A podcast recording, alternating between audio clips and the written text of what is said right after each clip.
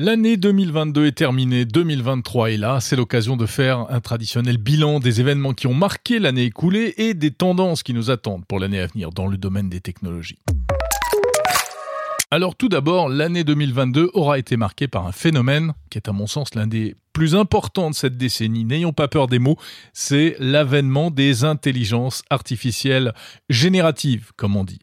ChatGPT qui permet de générer n'importe quel texte sur demande, mais également DALL-E ou Stable Diffusion pour les images, sans oublier Lensa euh, par exemple pour la transformation d'images sur smartphone.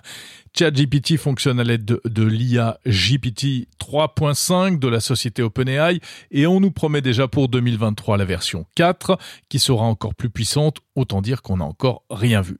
La révolution surtout c'est la facilité avec laquelle n'importe qui peut désormais accéder à ces outils. Des outils qui risquent donc de bouleverser de nombreux secteurs, à commencer par l'éducation. Il va devenir impossible de demander à des élèves ou à des étudiants de réaliser des devoirs à la maison puisque désormais il leur suffira de faire travailler ChatGPT à leur place. Et contrairement au copier-coller de Wikipédia, eh bien, c'est indétectable. L'IA conversationnelle va aussi chambouler les recherches sur Internet. Préparez-vous à faire des recherches sur le web comme on discute avec un ami en langage naturel. D'ailleurs, Google est en train de préparer son système baptisé Palm, PLAM, qui sera, dit-on, trois fois plus puissant que GPT-3. Bref, on dirait bien que la révolution de l'IA a commencé cette fois. Alors quelles seront les conséquences? Bonnes ou mauvaises? Comme d'habitude, ce sera évidemment les deux à la fois. 2022 a aussi été marqué par le feuilleton de la reprise du réseau social Twitter par le milliardaire Elon Musk. Alors au-delà des polémiques et des mouvements d'indignation, des inquiétudes aussi, on retiendra surtout un début de changement en profondeur du Benjamin des réseaux sociaux. Musk veut faire de la plateforme au petit oiseau bleu une application à tout faire. Information, divertissement, commerce. Bon, le projet est encore un peu flou, c'est vrai, mais il devrait se concrétiser l'année prochaine. Et puis il s'agit aussi de rendre la compagnie économiquement viable.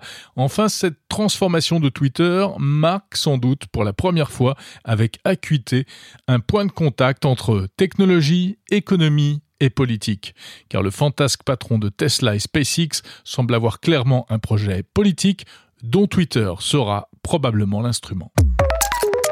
Autre tendance forte en 2022, où l'on retrouve d'ailleurs le fameux Elon Musk, c'est le développement de l'accès à Internet par satellite. Ça n'a l'air de rien, mais c'est une petite révolution. Starlink, cette offre désormais commercialisée qui permet de se connecter à Internet n'importe où sur la planète, même là où il n'y a pas d'infrastructure réseau traditionnelle ou que celle-ci a été endommagée, comme en Ukraine par exemple une véritable révolution dans la connectivité qui va se poursuivre en 2023.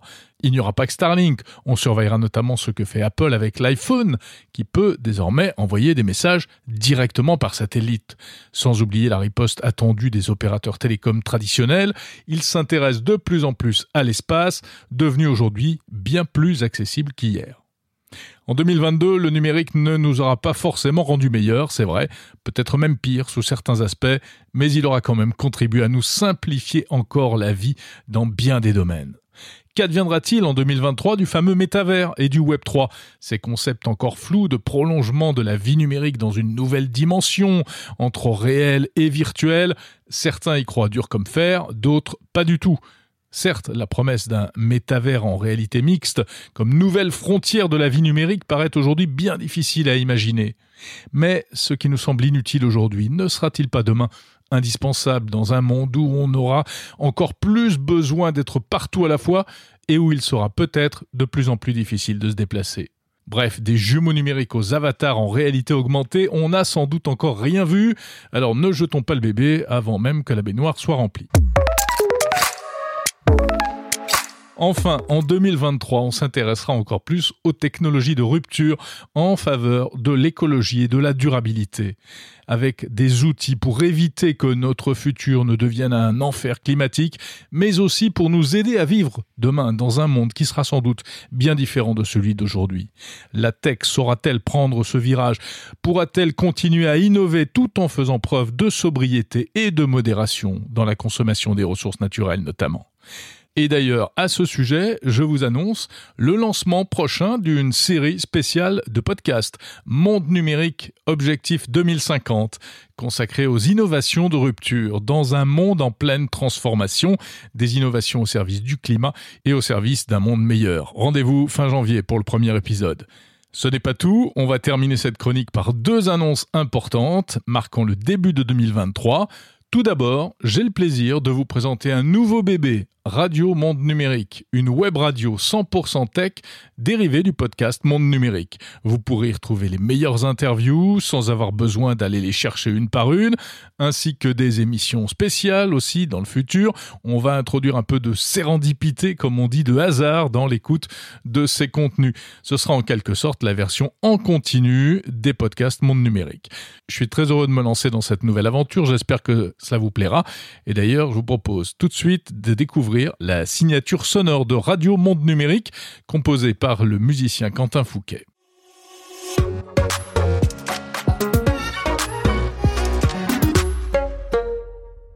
Voilà Radio Monde Numérique qui sera lancé officiellement à l'occasion troisième annonce de cette chronique, à l'occasion du grand salon CES de Las Vegas, qui se tient comme chaque année début janvier, avec deux émissions spéciales en direct de Las Vegas. Notez sur vos tablettes, rendez-vous jeudi 5 janvier à 22h heure de Paris et vendredi 6 janvier le lendemain à 20h et aussi à 22h. Rendez-vous pour cette grande première. Pour écouter Monde Numérique, c'est simple. Il suffit d'aller sur le site Radio Monde Numérique en un seul mot, .info, ou bien sur les sites et les applis mobiles Radio King ou Radio Line. Ça marche sur ordinateur, sur smartphone, sur assistants vocaux et aussi en voiture sur les systèmes embarqués connectés. Et puis, si vous ne pouvez pas vous brancher, on se retrouvera bien entendu samedi prochain pour l'hebdo, euh, l'émission hebdomadaire de Monde Numérique qui sera consacrée au CES de Las Vegas, première édition du podcast Monde Numérique, saison 3. Voilà, tout est dit. Je vous souhaite plein de bonnes choses technologiques et surtout une très bonne année 2023.